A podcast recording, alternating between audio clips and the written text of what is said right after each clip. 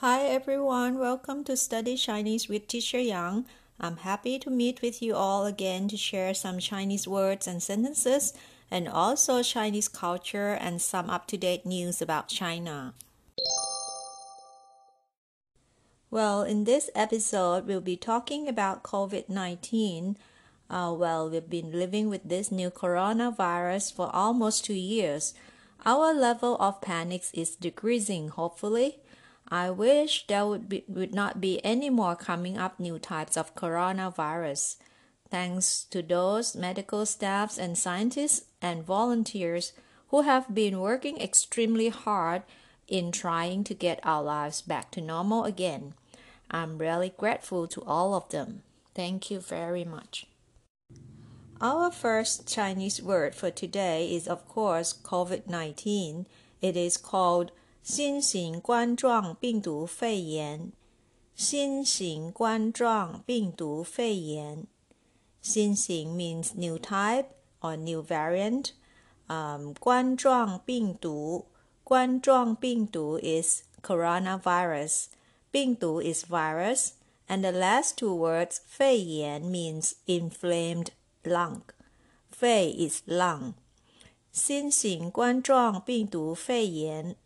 literally means new coronavirus or COVID 19.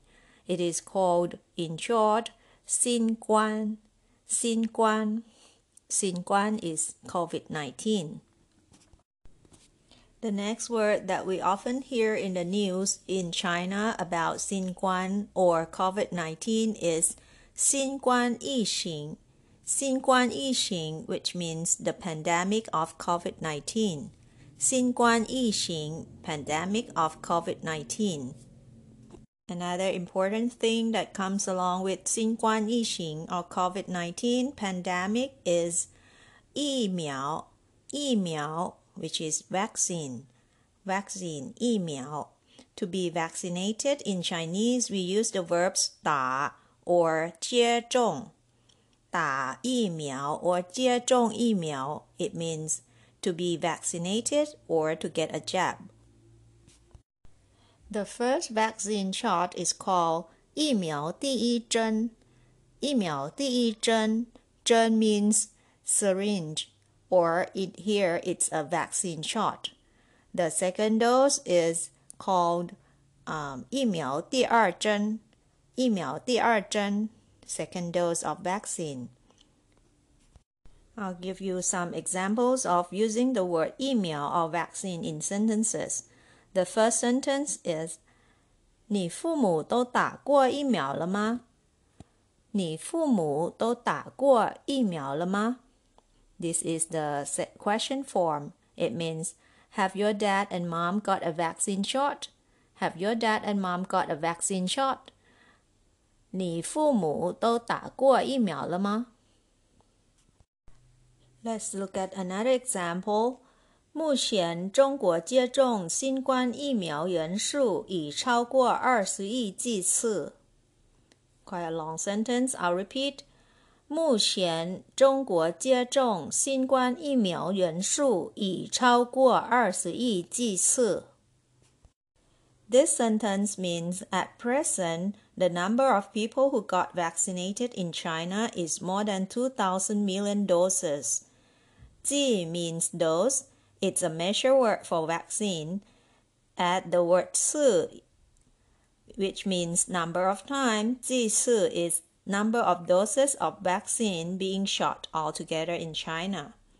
Some people got completely two doses already. From the data until September 2021, there are more than 1,000 million people in China already got two doses of COVID 19 vaccine.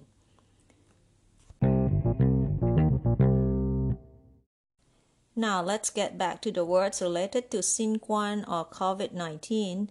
Apart from vaccine or email, another essential thing is the self protection measure or how to stay safe in this COVID 19 pandemic period or 新冠疫情. Okay, what to do? The first thing is wear your mask. In Chinese, it is 戴口罩,戴口罩. 口罩 is mask. 戴 means to wear. Wear your mask. 戴口罩. Second thing to do, 勤洗手.勤洗手. Wash your hands frequently. 勤洗手. Third one to do. 保持社交距离。保持社交距离。Keep social distance or social distancing. 保持社交距离。The next thing that is suggested to do during the pandemic is 常通风。常通风 It means ventilate your place frequently. And also another important thing to follow is 居家隔离。居家隔离 it means home quarantine or home isolation. This can be used for those who got infected with COVID-19 but only show mild symptoms or those who are in close contact with the infected and need to be quarantined at home for self observation, usually for 14 days. So, in both cases, you can say 居家隔离,居家隔离, home quarantine or home isolation. There are other two words that are often mentioned during this time concerning kids studying. They are to study on site or online. To study on site is 现场上课 in Chinese, 现场上课 studying on site, or to study online is 网上上课网上上课 online study. Though the situation of pandemic is less severe and some kids are allowed to study on site or 现场上课, we should still keep our protective measures seriously because COVID 19 is still all around us and there is a new variant coming up. Keep in mind, 新冠疫情还没结束呢。新冠疫情还没结束呢。COVID 19 is not yet over. Alright, we've come to the practice session. As usual, we'll practice pronouncing the words learned in this episode three times each. Ready? Let's start. The first one 新型冠状病毒肺炎。新型冠状病毒肺炎。新型冠状病毒肺炎。Or you can say in short, 新冠，新冠，新冠. It is COVID-19. Next word, 新冠疫情，新冠疫情，新冠疫情，COVID-19 pandemic. Next word 疫苗，疫苗，疫苗，vaccine. 打疫苗，打疫苗，打疫苗，or 接种疫苗，接种疫苗。接种疫苗 to be vaccinated.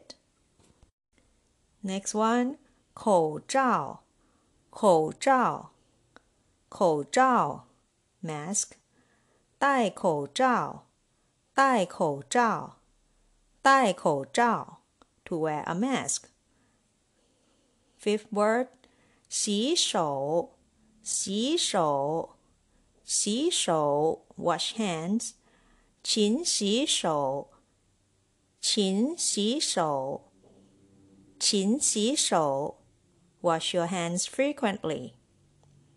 Next，社交距离，社交距离，社交距离。Social distance，保持社交距离，保持社交距离。保持社交距离 （social distancing）。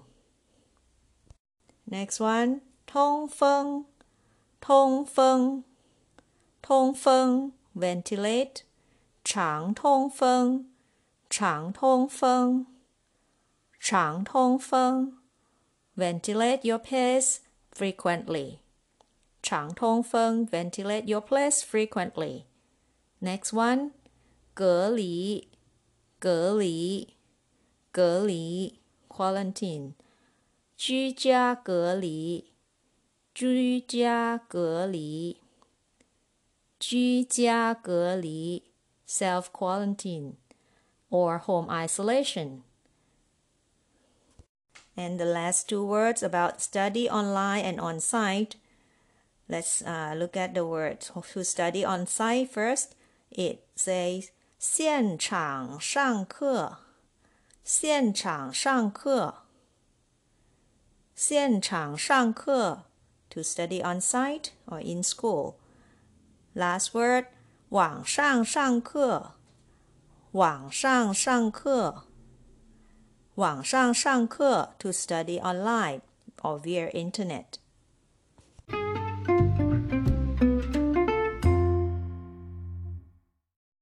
All in all, I wish you all good health, stay safe, and follow suggested measures seriously, and be far from COVID 19. That's it for today's program. I'll see you next week. Until next time, 我们下周见。